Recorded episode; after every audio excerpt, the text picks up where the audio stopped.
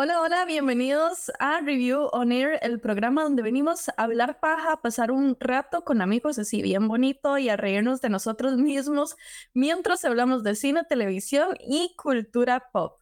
Muchas gracias a todos los que nos están acompañando en directo desde Twitch, pero también un saludo enorme a los que nos están escuchando en plataformas como Spotify o los que están viendo clips en TikTok, YouTube. Recuerden seguirnos en todas nuestras redes sociales como la Review CR o en nuestras cuentas personales que pueden encontrar en el link del perfil. Bueno, estoy súper contenta acá porque la verdad es que esto es un, un trabajo que hemos hecho en conjunto y bueno, pues nada, acá nos tienen. Eh, vamos a estar acá siempre mi amigo Santi, que por acá está, y mi amigo Steven. ¿Cómo están, chiquillos? Pura vida. Todo súper bien. ¿Y cómo se sienten? Emocionado por poder compartir con todo el mundo, porque sí, llevamos rato preparando todo esto, entonces ahí, bueno, ahí, ahí le está mandando saludos a Caro, el Rubén, pero yo, yo lo saludo de vuelta, Rubén, salado. No, no, súper bien. Ya, por fin hoy creo que vamos a, concretar esta idea que hemos tenido ahí tanto rato ya cocinando. Este, y Dino, hacer que la gente pase igual que nosotros, como si fuera una tertulia de un cafecito. Sí, cuando uno se sienta con compas a comentar saliendo del cine o pasar el fin de semana, qué fue lo que vimos por tele o algo así, y empieza uno ahí. casi no nos cuesta más hablar. Que no nos cuesta a nosotros, ¿verdad? Sí, sí, la verdad es que yo estoy, eh, bueno, por acá, en vez de café. Sí, sí, El ámbito, el ámbito de Santi. Pero bueno, chiquillos, un poquillo como, como para, para poner en contexto a las personas, ¿verdad? Eh, acá vamos a tomar un rato, un momento para hablar de cine de, cualquier cosa que tenga que ver con el cine, no importa si hayamos visto las películas o no, porque puede ser que hayan películas que yo no haya visto y que ustedes sí, o al revés. Entonces vamos a hablar así como de todo un poquillo en los siguientes este, shows que vayamos a hacer acá de esto. Eh, y bueno, cuéntenme, cuéntenme, chiquillos, ¿cómo está el Rose por ahí? Bien, bien, bien. Sí, ¿ustedes qué? ¿Cómo, cómo han estado esta semana? En carreras principalmente porque esta semana ya por fin estrena Spider-Man, entonces yo creo que entre la carrera del cosplay, entre la carrera de ver todo lo que hay que tener listo para antes de la película, no sé, todo pasado así demasiado hectic, este, pero súper emocionado, o sea, yo estoy deseando ver esa película, me estoy quemando por verla ya. Yo estoy muriendo desde que terminó la primera por ver la secuela, digamos. Desde que salían la escena post créditos. Rajado, Desde, o sea, desde que uno sale de la película, yo en serio la tuve que ver como dos, tres veces más porque yo decía, no, no voy a aguantar de aquí a que saque la segunda, digamos.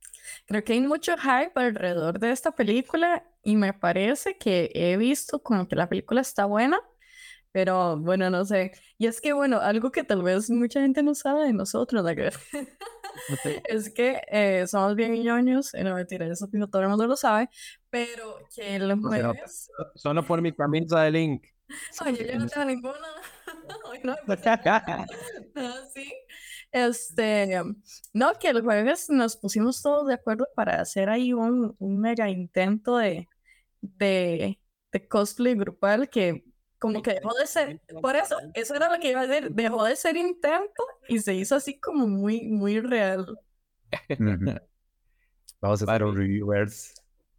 Em, es que esa película me gusta un montón porque yo siento como que uno en general se identifica mucho con el personaje. Creo que con Spider-Man, digamos, pasa mucho eso. Y a pesar de que Miles Morales no era necesariamente la versión más conocida, creo que supieron cómo hacer que la vara, digo, no le interesara, digamos, como que realmente a la gente le gustara el personaje, le gustara no solo como el, el héroe como tal, sino que le gustara el personaje de él como adolescente, ¿verdad? Como tratando de, de, llevar todo eso. Y es una película que además la animación como tal, ¿verdad? Para, bueno, saben, me dedico también a esta animación, entonces di la parte de animación y todo, y, o sea, sin, es más, sin saber nada de eso realmente, sin tener que saber de eso a manera técnica, uno lo ve y es como, ¿qué está pasando aquí? O sea, me están, ¿qué me están contando? ¿Verdad? Es como demasiado demasiado, demasiado chido todo. Sí. Creo que al final esta es como la cereza del pastel de esta semana. O sea, apenas estamos empezando, apenas el lunes y ya así, con, comienza a ser la cereza del pastel. Sí, sí, pero yo creo que este tal más adelante vamos a hablar un poquito más de esto como para dejar el hype como al puro final, ¿verdad? Para luego hablar de la película en estos días, porque yo creo que va a haber mucho de qué hablar. Pero Steven, contanos qué nos, qué nos traes por ahí. De hecho, aprovechando esto, y ya que tomamos tema ahí despegando con películas, creo que hoy podemos hablar sobre esas películas que le han llegado a uno. De una u otra forma, ya sea que uno, no sé, lo hizo llorar a cántaros, cual si fuera Coco, ¿verdad? Cuando termina de ver Coco. Esas películas que le llenan a uno de satisfacción o de alegría, eso que uno dice, hoy, hoy quiero ver esta película porque es la que me levanta los ánimos. O sí, también es el caso contrario. Hay películas que más bien le causan a uno otras impresiones no importa que no, no es que sean malas, sino que pueden haber películas tan increíblemente buenas, pero que pueden causar a uno una impresión tan curiosa. Y voy a decir que en mi caso, por ejemplo, fue Midsommar. Son esas películas que lo cargan a uno de emociones, de una u otra forma. A mí esa, pues, no sé, como cosita. no fue terror, sino cosita, pero creo que el tema que vamos a hablar hoy es eso, que películas nos han causado una impresión de una u otra forma. A causado cositas. Oye, qué difícil, hay tantas en realidad. Escucho cositas. Sí, yo también, y me asusté mucho de pronto. Para hablar de Midsommar, ve lo que provocó. Ven, algo, algo que, perdón, lo siento. Ven, a eso, y eso es a lo que yo voy, digamos, por ejemplo, yo nunca he visto Midsommar y he visto como que, o sea, no sé si he visto como mucho hype alrededor de esa película, pero me da como curiosidad, pero también he escuchado como mucha gente que dice que, que mejor no verla o que su no esté comiendo Si estoy sincero, a mí no, no me generó nada como necesariamente negativo, pero es que es muy, es muy loca, es como muy extraña, entonces sí me dejó como pensando de eso que uno termina la película y está viendo videos de YouTube de qué trataba, no sé qué, qué estaba pasando aquí, entonces como que sí, la parte psicológica creo que está, porque si, más si a uno le gusta ahora estar al cine, entonces es como, madre, ¿qué está pasando ahí? ¿Por qué me están contando eso? Había cosas que yo que noté porque había visto Vikings, entonces ya había como aprendido un poco de, esa cultura eh, nórdica, ¿verdad? Me, me corrigen si no, para no quedar mal. Eh. Y entonces había como cosillas que estaba viendo en Midsommar y yo cuando estaba viendo, estaba viendo hecho con Lori y yo le decía, como, madre, qué loco, porque en Vikings hacían esto y esto y yo había buscado y me acuerdo que era ahí como una hora que hacían para sacrificios, ¿qué? Y estaba que yo, yo no sé si es eso. Y terminó la película, la, la película y realmente es, eh, es, en un contexto moderno, ¿verdad? O sea, podría ser hoy, por ejemplo, podría estar pasando en este momento, pero tiene estos temas como de esa cultura y yo decía, madre, qué raro se hará eso y me puse a buscar y si era y yo, eh, entonces me llamó, me llamó la atención lo que estaba sucediendo como manera tal vez estética y como digámosle, cultural, ¿verdad? Entre lo que estaba sucediendo ahí, rituales y todo eso, que, que tal vez siento que no me dio tanto miedo como pudo haber sido, ni, ni como algo grotesco ni nada así, sino como que me pareció muy curioso cómo se resolvió todo. Creo que más que todo esa carga psicológica que le queda a uno después de ver esa película. Yo creo que ese director sí, sí, sí tiene mucho eso. Sí le logra meter a uno esa carga muy pesada de emociones. Eh, Pero me da mucha curiosidad porque, digamos, yo no, no he escuchado, tampoco es que yo he pasado leyendo, ¿verdad? Demasiado de la película, pero honestamente, o sea, nunca había escuchado como que alguien, o sea, fue que te llegó en algún contexto. Sí, eh, miras que al principio cuando la empecé a ver, empezó esta parte de, ok, deep, viene el Midsommar, de hecho, digamos, como, como pequeño anuncio, el Midsommar es una celebración que se hace, digamos, hacia el norte de Europa, principalmente este, Noruega, Suecia. Yo estaba en Suecia cuando esa película se estrenó. De hecho, estaba en como dos días después de que se había celebrado Midsommar. había ido a un parquecito donde de hecho tenían toda la, todo, digamos, esa decoración, todas las flores, este, ciertas cosas que están en la película. Y había estado en un por decirlo como un pueblo antiguo de allá de, Suecia, del primer mundo, donde tenía una casona idéntica a la que sale en la película. Entonces, cuando empieza a pasar en la película ciertas cosas que al final de cuentas no es como que sea un terror fantástico o, un terror de un asesino tipo este Viernes 13, se me fue como juntando, eh, mira, yo sí vi eso, yo conocí esto, mira, ¿será posible que alguien podría hacer algo así? Entonces, este, sí empezó como a hacerme mucha carga psicológica al pensar eso así como, uy, mae, ¿y si eso pudiera pasar? Esto podría ser real. Hay gente que sí. Y entonces es como esa pequeña noción de, mira, si estuve en un momento en el mismo escenario que estuvo la película.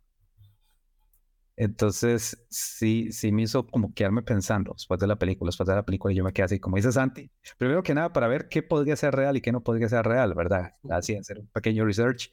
Y después de eso, quedarse uno así en la camita, como pensando, así como, ¿qué hubiera hecho yo en esta situación? Y, creo que algo que genera es, digamos, también, de verdad, como props a, la, a, los actores, porque también, en especial a, a, esta Maya, ¿cómo se llama? A Florence. Florence si uno la ve, toda la situación del personaje de ella es muy pesado. Y donde uno ve que quedó hasta cierto. Todo spoiler, pero digamos, como que la va termina y uno siente que la madre quedó en un loop feo, eh, pero ella emocionalmente arriba. Es que no, madre, tiene que ver la cara. es complicado porque, digamos, es como eso, ¿verdad? Bueno, yo no sé, tal, tal vez ahí me pueden ¿verdad? hablar de eso.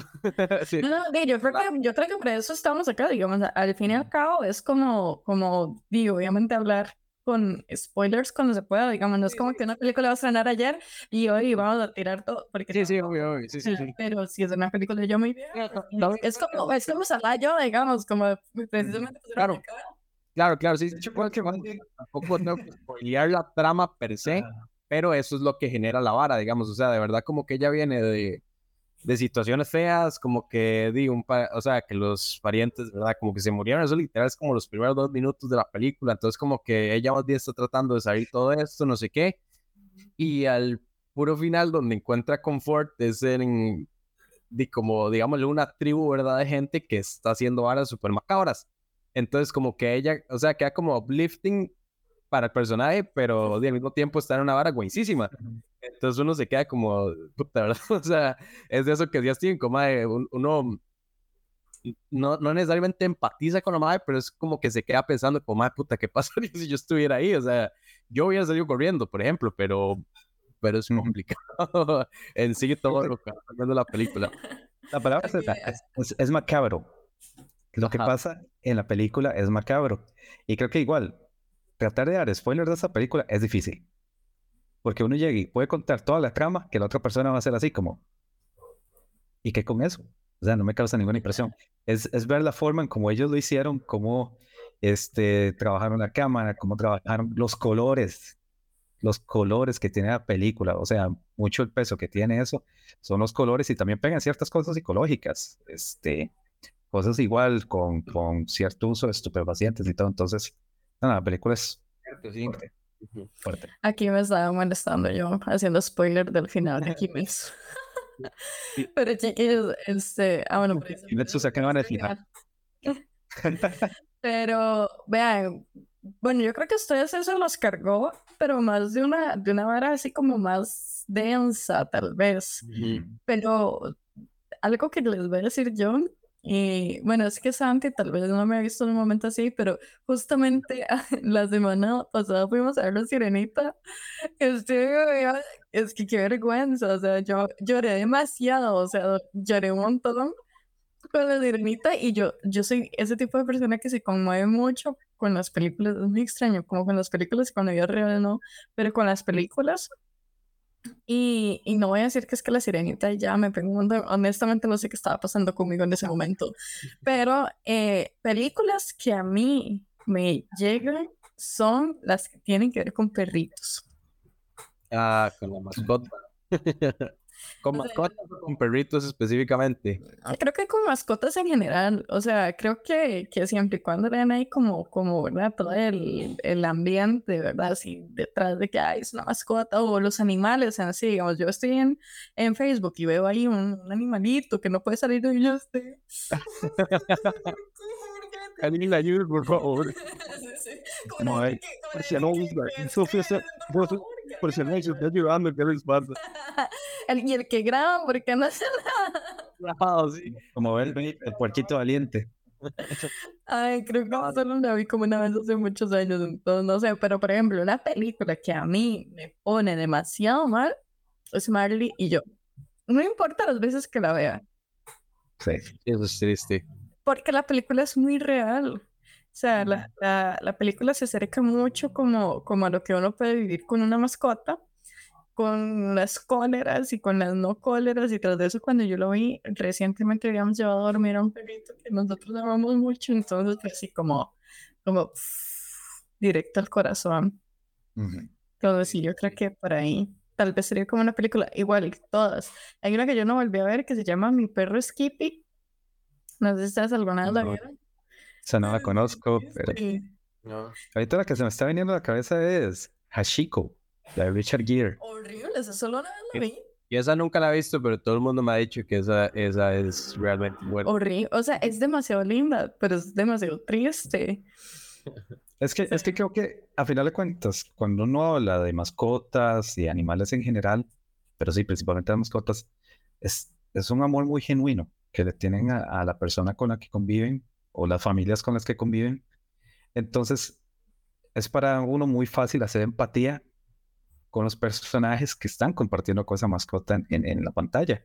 Claro. Entonces, uno, yo creo que ese momento, si uno ha perdido una mascota muy significativa para uno en algún momento, a uno le llega durísimo que hagan eso en pantalla, que, que, que el animalito termine muriendo.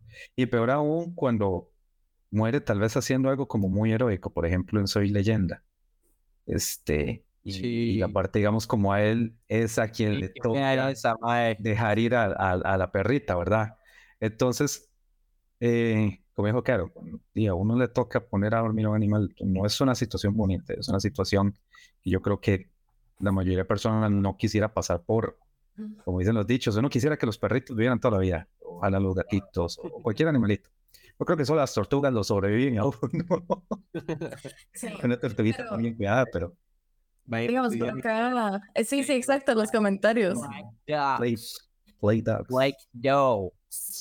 Y por ahí dice mi amigo Enzo, otra. Mi amigo Enzo, o sea, esa fue la primera peli yo creo que fui a ver con Efra. Antes de pasar del tema, quiero saber, Hashiko es... ¿Alguno de ustedes vio Futurama?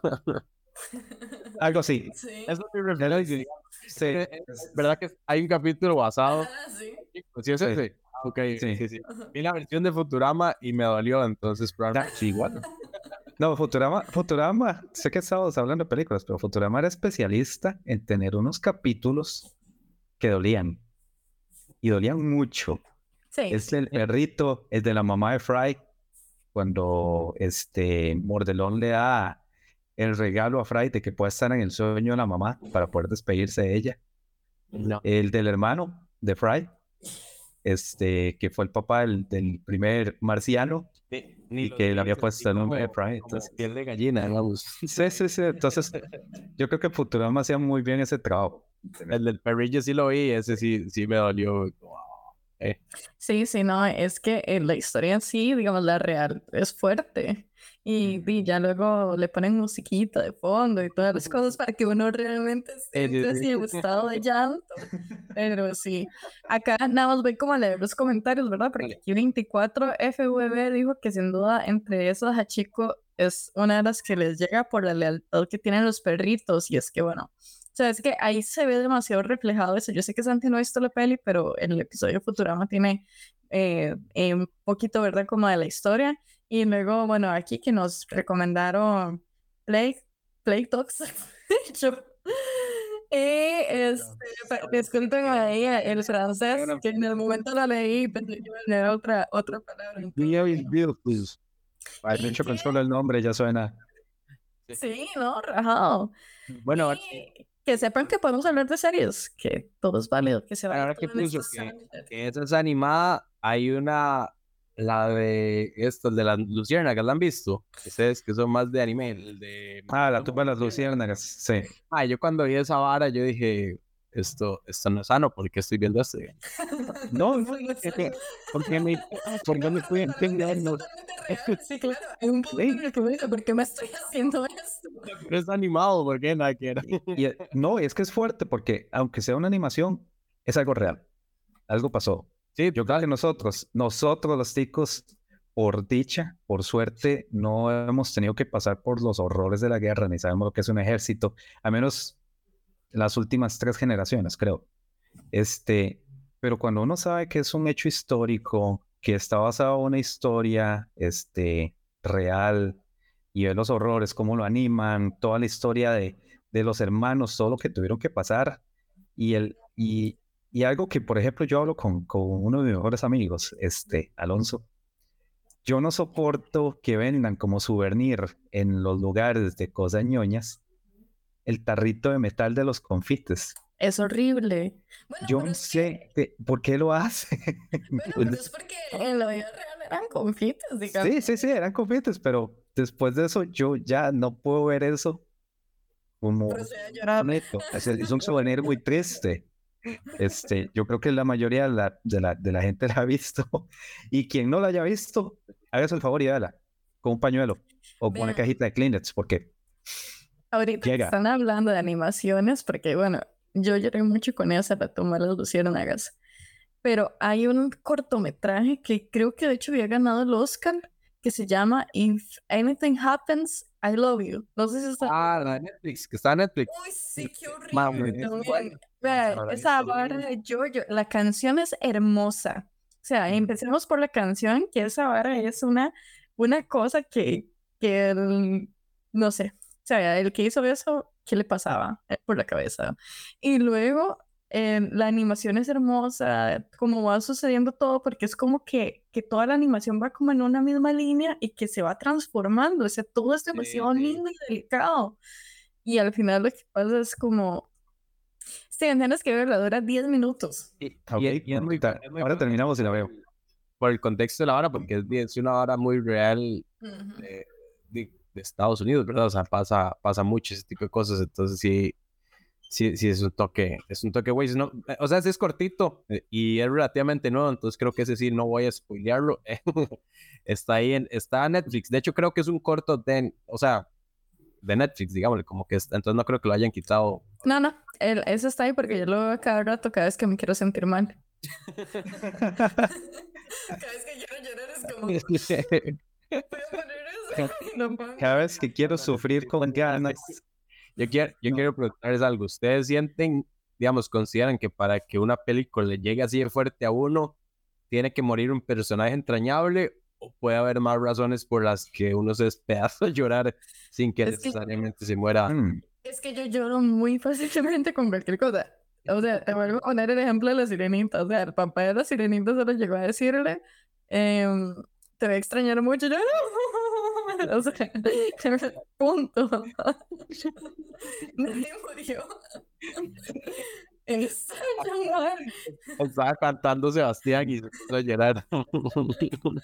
Sí, sí, yo, yo estoy súper fatal. Entonces, yo creo que yo no soy un buen punto de referencia. Es que yo, como les digo, yo creo que yo en la vida real, como que no evacúo como, como esos sentimientos muy a menudo. Entonces, tal vez es como que utilizo como como el séptimo arte, como ese tipo de cosas para vivir yo un montón y ya luego soy una la, persona nueva. La válvula escape. No, digamos, yo, yo sí lloro mucho con películas. Y de, de, hecho hay películas que a mí me han hecho llorar mucho. Estaba tratando de recordar una película donde no se muera alguien que me haya hecho llorar y me llegara y ya recordé cuál. Hay una que se llama Ramen Es, es una película este, asiática de eh, Japón. De hecho, es, hacen ramen. Es, la, la, la, premisa de la película es, este, empieza en Japón. empieza en Japón. Tenés que decirlo. Un pequeñito, este, y se cae un, un barcito donde hay un señor que es especialista en ramen. Este, a él día hace rato le había fallecido la esposa y él vive solo con el hijo. Pero el Señor es como muy duro, es, alguien que la vida lo llevó a ser duro. Entonces, este, después de que él fallece, el hijo empieza como una misión de buscar sus orígenes, de porque él casi no hablaba de la mamá. Él quiere saber por qué. Y eso lo lleva porque este, los orígenes de la mamá, si no me equivoco, eran... Uh, tengo en la punta de la lengua, la, la otra nacionalidad. Pero él empieza todo un viaje para tratar de reencontrarse con el lado de, este, de su familia materna. O sea, es tanto el viaje familiar y de cerrar ciclos que él, él se toma como misión, básicamente, curar todo el linaje familiar. Vivo y fallecer. Es, es, es el, el, viaje de emociones que tiene esa película es tan fuerte que, o sea, cuando esa película terminó, yo lloraba a cántaros. Y la película termina bien, termina bonita, termina muy dulce. Y aún así yo lloraba a cántaros por esa situación de pensar, ok, ¿qué podría hacer uno realmente por sanar todo lo que haya pasado en mi familia, presente, pasado y futuro? Sentí un poco como la, la vara esta, la película Encanto, eh, al fin y al cabo, digamos, lo que hacen ahí es como, digamos, todo lo que ya pasó y lo que están viviendo y para que eso no se perpetúe, digamos, en, en, lo que sigue. O sea, sé que tal vez es un contexto tal vez un poco diferente, pero, pero sentí como, como ese mismo sentimiento, tal vez un poco por ahí. Sí, sí, no, si alguien aquí ramen T-E-H, ¿verdad? Ajá. Ok, ramen como ramen T-E-H, ramen T. Exactamente. Por si la quieren buscar y llorar un buen rato. Y buscando por si alguien quería. Y la canción es bonita y todo. Y ahora que dices encanto, esa es otra. O sea, cuando uno encanto ve todo lo que hay detrás de la historia, lo que pasó con las FARC, eh, digamos, yo, por ejemplo, cuando me crean los 80 escuchaba muchas esas noticias, igual que en principios de los 90 y uno entiende ese peso de por qué la abuela hizo lo que hizo, pero también entiende a la, a la nieta. Entonces, esa me llegó bastante. Esa no me llegó bastante. Una película que a mí me hace llorar mucho también, de animación, y es mi eh, película de animación favorita, es Summer Wars, que es del director Hosoda.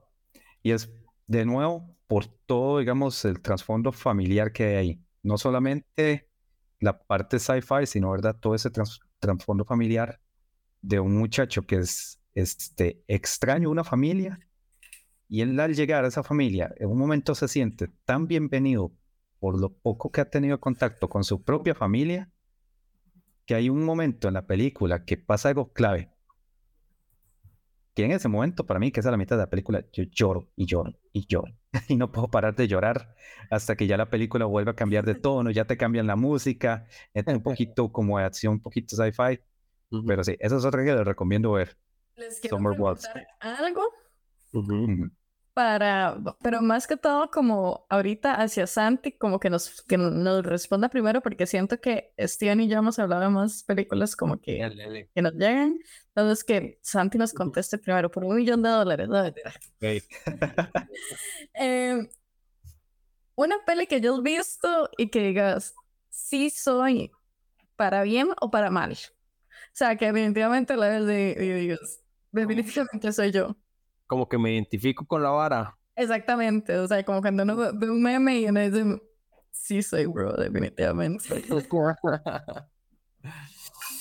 en general, en realidad por eso le estaba haciendo ahí el segue a, a, ver qué decían con esto de si ocupaban cáliz ya no, porque yo sí empatizo mucho con algunas películas, digamos la de como por ejemplo, la En Busca de la Felicidad, a mí me gusta mucho como ese, como ese deseo de de superarse y todo ese tipo de varas. Y, di cuando yo empecé con la empresa, ¿verdad?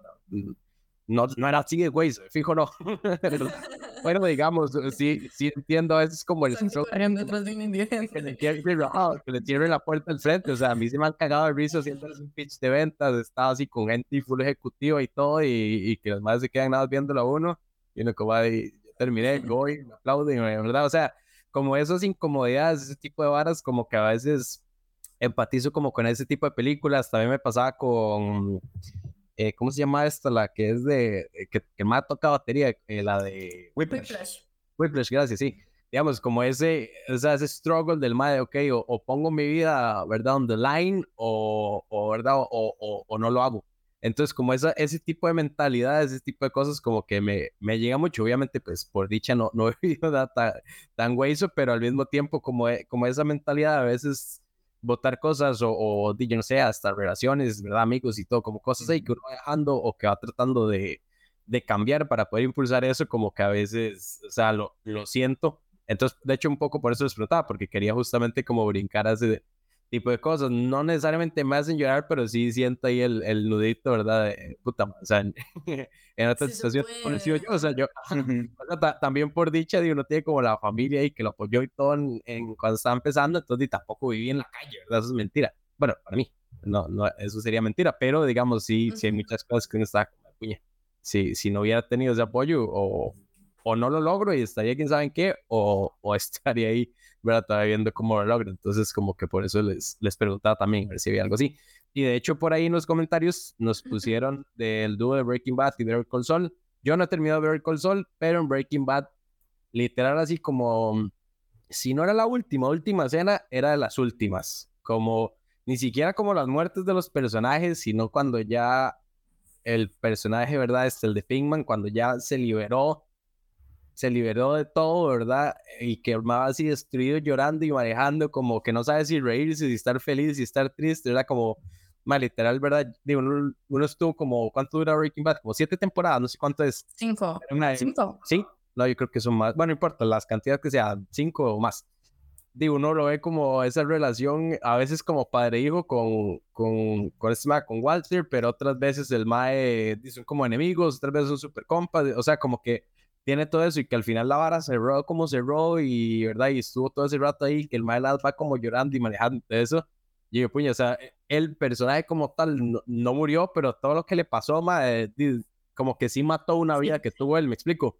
Como que hasta cierto punto sí murió una parte de él en muchos sentidos y, y ahora el Malfin se liberó de la vara, pero tampoco quedó necesariamente bien porque ya ni siquiera tenía la plata ni nada, creo.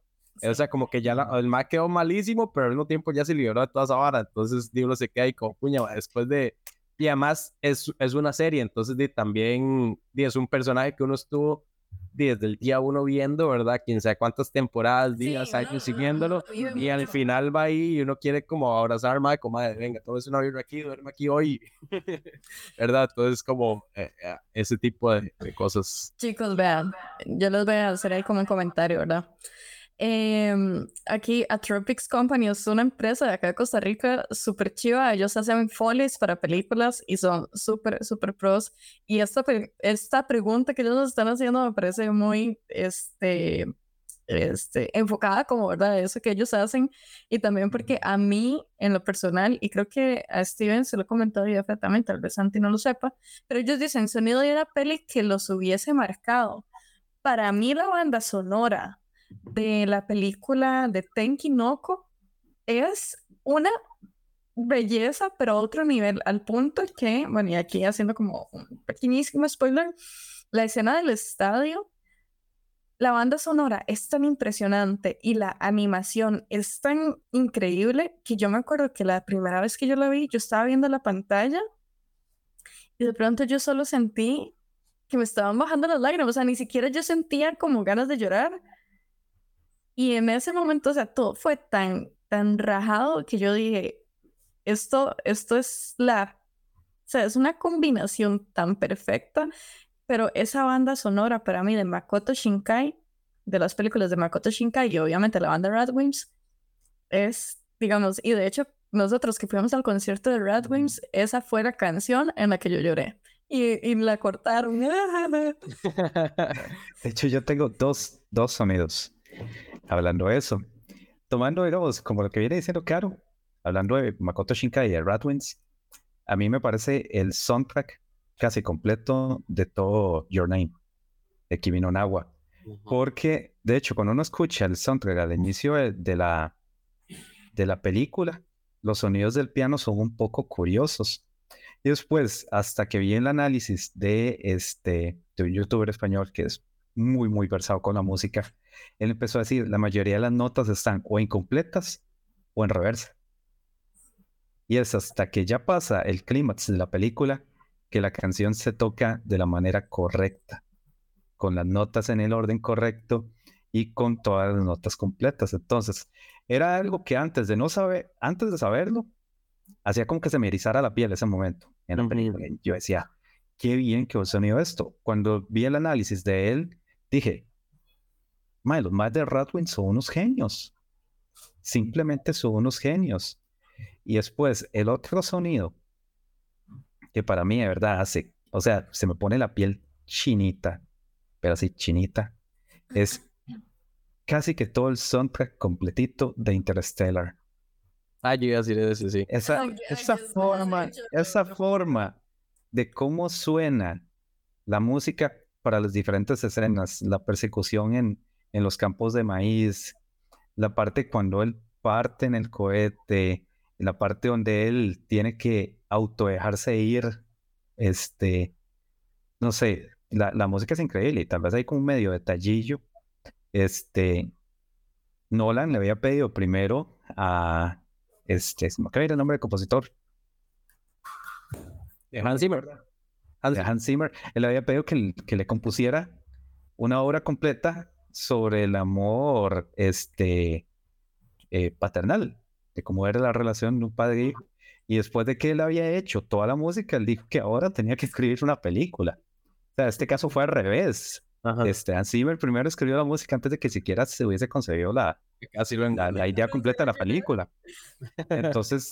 Era sobre el papá, yo no sabía. Sí, sí, sí. O sea, a final de cuentas, aunque la película está súper, súper bien hecha a nivel científico y y todo, la historia de fondo, que es de nuevo una historia familiar, de nuevo las que a mí me llegan, es muy fuerte. Y también lloré con esa película. ¿Alguno de ustedes es fans, es, es fans, es fan de Star Wars? ¿Algunos fans? Porque es que no, el comentario, ahorita, perdón de, de, de eso, es que el comentario y bueno, yo no soy fans de Star Wars, pero los fan cómo responder a eso, porque sea como sea, la música que yo conozco de Star Wars me parece muy buena. Primero quiero contestar mi, mi versión de a, a, Tropics E. Digamos, para mí, como la, bueno, primero le quería preguntar a la gente de, de Atropics si se referían como a un sonido literal, un sonido como de Foley o algo de música, porque también puede haber ahí algún cambio, no sé. Pero digamos, si sí estamos haciéndolo bien, que sea por el lado de lo de la música, voy a hacer un toque de trampa, pero, o sea, bueno, y la camisa, pero a mí la vara de Zelda, o sea, todo el soundtrack de Zelda, en serio, me gusta mucho, digamos. Eh, tiene como, yo siento que tiene de todo, o sea, si alguno jugó el de Twilight, cuando uno va con Midna en la espalda, cuando uno está hecho lobo, yo me quiero matar, o sea, yo estoy corriendo en serio por la liga, ¿verdad? Y que todo, nadie me ataque por el grupo llegar ya, o sea, como ese, ¿verdad? Como que uno necesita en serio llegar ya, sentirse como héroe, sentirse solo, sentir, para mí, en serio, el soundtrack de la gente de, de Nintendo, o sea, yo creo que son muy, muy sabios, o sea, inclusive con Mario, que es más playful, yo siento que los más saben cómo hacer que uno se meta eh, eh, en, el, en el juego como tal, y con el juego, obviamente, pero también con la música, yo siento que son muy, muy cracks haciendo ese tipo de cosas, entonces... Eh, creo que eso, y ya como haciendo ahí como el, el, cambio hacia lo que ya sería de película, de hecho hay un, hay, un documental que, bueno, contestando un poco a todo lo que venimos hablando, que de hecho me llega, ese eh, se llama Indie Game The Movie, que no sé si lo han visto, pero es de, o sea, como que sigue la, un poco como el trabajo de la gente que hizo este juego, el de, ¿cómo se llama? Como el de Meat Boy, creo que es, que es como una bolita de carne, que, o sea, que es un jueguillo indie súper conocido, ahorita no me acuerdo cómo se llamaba. Se lo voy a buscar para no no Sí, me parece. Pero digamos, tal vez mientras buscas, un foley, no sé si, si, se, si se tomará como así, pero digamos ahorita que estoy viendo esta hora de, de esta hora es de anime de Kimetsu no Yaiba, eh, ahorita en la película cuando se encuentran todos los demonios y, y la chica esta que toca este instrumento japonés, que solo suena una nota. La amiga. Creo que sí, pero no sé. Ese sonido, aunque es muy sencillo y muy representativo, tal vez de la cultura con todo el contexto, a mí, honestamente, me erizaba la piel. Entonces, tal vez como por ahí, digamos, me imagino que es como toda la, la o sea, lo, integral de la escena, ¿verdad? Animación, eh, tal vez la música, como los sonidos de fondo, porque creo que en ese momento no hay como música como tal, pero eso, no sé, digamos, creo que se, se, supo hacer muy bien esa parte. Sí, a mí, bueno, pero para terminar, ya el conté era Super sí, sí, Meat Nada más era, era esa, esa idea para, ah, para Era de Super Meat Boy, el juego. entonces sigue a la gente que hizo Super Meat Boy, a los maes que hicieron, bueno, el que hizo Fest y otro juego, el de Braid, creo que era. Entonces, como que uno sigue el, el transcurso de ellos y la música como tal, eh, yo, o sea, no sé cómo lo lograron, pero no sé si hicieron la canción para eso o si buscaron la vara, pero para mí esa canción es perfecta de todo lo que está pasando, como el struggle de los más de llevar los juegos a no me acuerdo qué convención era que lo querían llevar para venderlo, eh, los más que no sé, se lo querían vender a Xbox y entonces se les caía la vara, ¿verdad? Como es un documental, entonces es la, literal la vida de los maes, si no lo está viendo, eh, que tiene como, eh, ¿cómo se llama esto? De, que se tiene que estar inyectando insulina, esas o sea, como que uno está viendo un montón de cosas pasando y la música como tal es como inspiradora, como que es un toque triste, o sea, tiene, es como una sola canción. Si uno busca como la pieza de ese documental de Indie Game da muy fijo la aparece esa, porque yo creo que es como la emblemática y esa, o sea, esa pieza y ese documental como tal, digamos, como que a mí me llegan bastante, digamos. Muy, muy interesante, no, no sabía, pero ya, ya me, me para, para, ponerme al día con, con el chat, eh. Acá Mangovich, digo yo, porque no sé si es literal como, como se dice. Pero bueno, tenía el comentario de Star Wars, pero también hablo aquí de que, bueno, de Zelda, ahí como para, para Santi. Lo de, dicen, hablemos de Zelda porque me vuelvo loco acá. Sí, sí. Si hablamos de Zelda, en eso se nos va dos horas más. de hecho, es, es curioso porque la música de videojuegos tras de que ya está hecha para que uno se concentre, principalmente en las escenas, eh, también en general yo siento como que lo eleva mucho a uno, de, sentirse uno, como dice Santi, el héroe de la historia. Realmente yo soy el que está sacando esta faena adelante. Voy a salvar a la princesa. O vengo a matar robots. Sí. sí, es que al chile hasta eso, digamos, cosas todas X, hasta eso está bien, ¿me entiende? Como este, nada más peleando ahí con unos bichillos, más hasta en ese momento uno está sintiendo lo que tiene que sentir. Entonces, para mí, de verdad siento que está muy, muy bien logrado. Y ahí, me pusieron Mangovic. Lo veo muy profundo, ver, justamente está leyendo lo veo muy profundo el compa Santi, entonces les pregunto, ¿cuál es su opinión de Friends? A mí no me genera nada de gracia, pero entiendo su éxito y su popularidad. Uf, nada que. Sí, yo. legalmente todos nos quedamos bien. Porque... ¿Sabe qué raro? Es como que no tengo una, una opinión a full. O sea, siento como lo, como lo pone él, o sea, entiendo la popularidad, el éxito de la vara. No me molesta verlo, tampoco es una serie que buscaría para verla, pero de si alguien lo está viendo, yo me puedo sentar a verlo y, es de eso que uno se ríe como. y ya. Para sitcoms. No me voy a gajar de risa, pero sí. creo que eso, es lo más cercano que le puedo dar a una opinión. ¿Sabe cuál sí me, pe sí me pegó hace poco? Y ese de hecho lo apunté porque tengo que hablar de eso. Eh, hablando de, de, las películas que nos llegan, es un, bueno, más bien es un capítulo, una serie de, de How I Met Your Mother, porque a, a, a Lori, bueno, a mi novia, le encanta. Entonces, como que hemos visto la serie millones de veces. Y hace poco, de eso que uno se sienta, como hagamos ahí algo safe, ¿verdad? No queremos ninguna película que haya que, que analizar mucho. Bueno, ponemos la vara y el peor capítulo pudimos, que pudimos escogido, porque es como que se le muere el papá a, a uno de los personajes. Bueno, no habíamos hablado nada en todo el capítulo, nada más estamos viendo la vara y ya como que se muere y como que se abrazan, ¿verdad? Y tras eso la, la vara pasa como de la nada y nos volvemos a ver los dos así, pero lagrimeando, como, ay, no, nada más nos abrazamos, güey, quiero llamar a mi papá.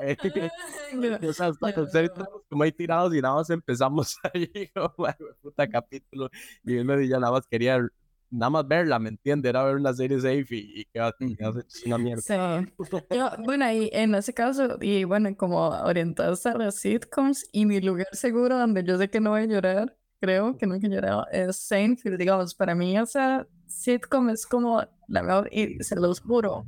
Yo la veo por lo menos durante la semana, un día, digamos. Siempre veo al menos un episodio porque me encanta, lo he visto un montón de veces. Y, y digamos, con respecto a Friends, yo siento como que, no sé, digamos, como que todas las sitcoms que vinieron después, eh, como que tienen como el mismo humor todas, sucediendo que a veces como que los chistes son todos muy parecidos. A mí me gusta mucho The Big Bang Theory, de hecho, porque tiene cosas que me, que me agradan mucho, sin embargo tampoco siento que sea la serie de la vida. Y este, con Friends estoy en la misma posición que Santi, no me molesta verla, de hecho a veces en las mañanas de los fines de semana ponía Warner y entonces lo veía como un ratillo. Y y todo bien, a veces me reía, a veces pues el capítulo pasaba sin penas ni glorias.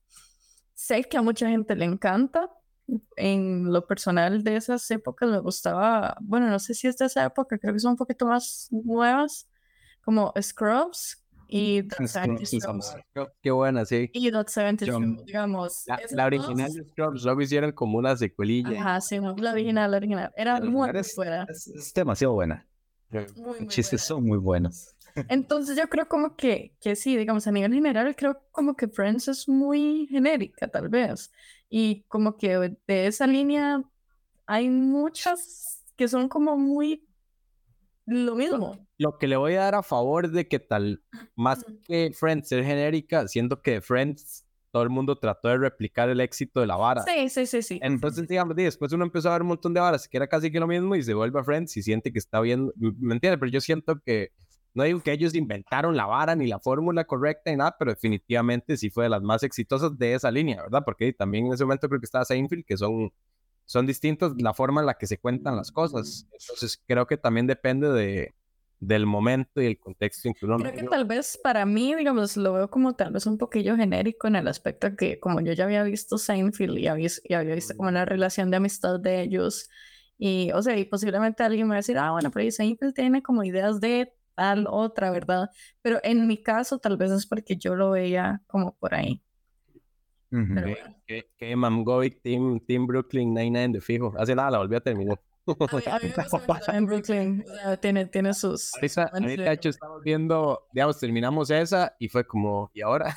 Porque es de eso que nos levantamos y nada, más estamos viéndola. Breteamos, nos íbamos y antes de relear un par de capítulos. Entonces, como que pasamos Es que en eso Peralta, o sea, se es- acabó, y se nos es acabó. amor. Y ahora estamos viendo este, Modern Family y, y también es muy tuanis. Ah, Ay, no, no, no, han visto, pero sí, sí, es chiva. Sí, sí, a mí me gusta, a mí me gusta. Pero bueno, en- por acá no, nos, nos pusieron así como para cerrar el tema de Ted Lasso. Yo en personal no la he visto, pero me la han recomendado bastante y es algo que, que quiero ver como en los próximos días porque eres que sí, como que la última semana me la han recomendado. No sé ustedes, sí. Yo ni la había es- escuchado, ¿verdad? Ya se ha escuchado cosas muy buenas. Creo que solamente Yo está en. Apple TV. Entonces, Yo también. Pero bueno, entonces la podemos dejar para una próxima. Y ahí más bien disculpen porque si yo no la he visto. Las disculpas del caso. Sí. Vamos a hacer un capítulo de eso cuando la veamos. Buenísimo. Pero sí, sí. Entonces ya saben, nos pueden encontrar todos los días de la semana de 1 a.m. a 11 p.m. No, mentira, sí, por continuo.